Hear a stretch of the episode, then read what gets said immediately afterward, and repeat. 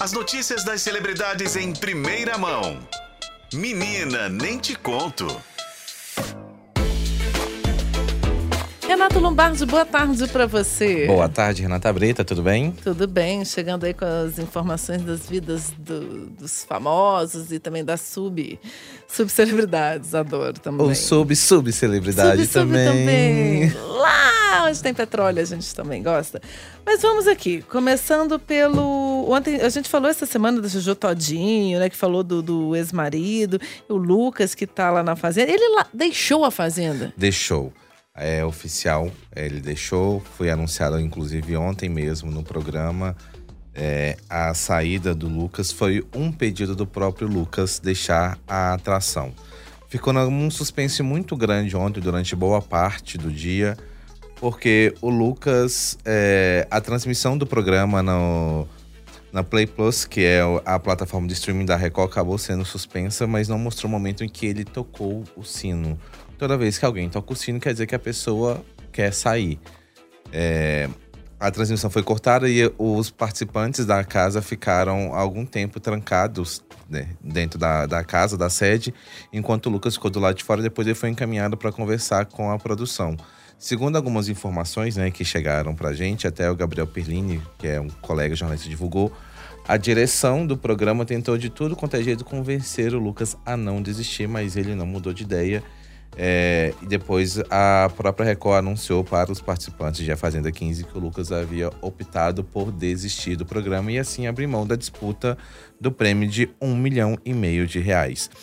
É, na conversa, na, no, ele fez um desabafo, Lucas, antes, logo que ele tocou o sino, ele disse, abre aspas, eu quero desistir, chegou em um ponto que não tá saudável, não tá sendo bom para mim.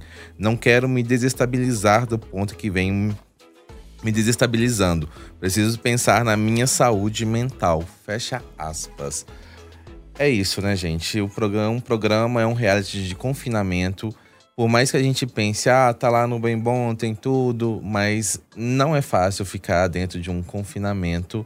É, eu acho que nós tivemos uma experiência aí na pandemia que acho que para todo mundo serve como né, uma experiência de como que deve ser lá dentro. Apesar de que na pandemia a gente ainda tinha um telefone para poder conversar com outras pessoas. E a gente escolhia com quem a gente queria estar, tá, né? Exatamente. E lá dentro não. Você está isolado, longe das pessoas que você talvez mais gosta, mais importante para você convivendo com outras pessoas que você não conhece. É, Cada passa... gente barraqueira que passa ali, né? Barraqueira, estranha, pessoas às vezes que você não tem a mínima afinidade. Então é, uhum. é muito complicado tudo isso. É, são, há também um lado do perrengue, então a gente tem que saber compreender. Ele, pelo menos, eu vejo como um lado positivo, ele ter percebido que ele não estava legal, que a saúde dele estava abalada, então ele conseguiu perceber o limite dele até onde ele poderia ir, né? Muito bem. É bom que ele tomou essa decisão, então, olhando por ele mesmo. Agora me conta uma coisa. Porchat, Fábio Porchat, vai ter um especial de fim de ano para ele chamar de seu? Vai na TV Globo, né? Ele que já tem um programa que é exibido no GNT, que também acaba passando na Globo também, né? Que história é essa, Porchat? Ele começou a gravar nesta semana um especial de fim de ano, que vai ao ar previsto para o ar no dia 31 de dezembro, ou seja, o último dia do ano, na, é, ou seja, um domingo, vai ser um domingo à tarde. Então as gravações conversaram nesta semana, com o nome do programa vai ser Agora Vai. E seguindo, né, o lado do comédia do o Fábio Pochá, é, é, um programa de comédia que vai falar, na verdade, sobre expectativas para 2024, né? O que, que ele projeta de que pode ser de bom para 2024. Então vão ter sketches, é, participações, né?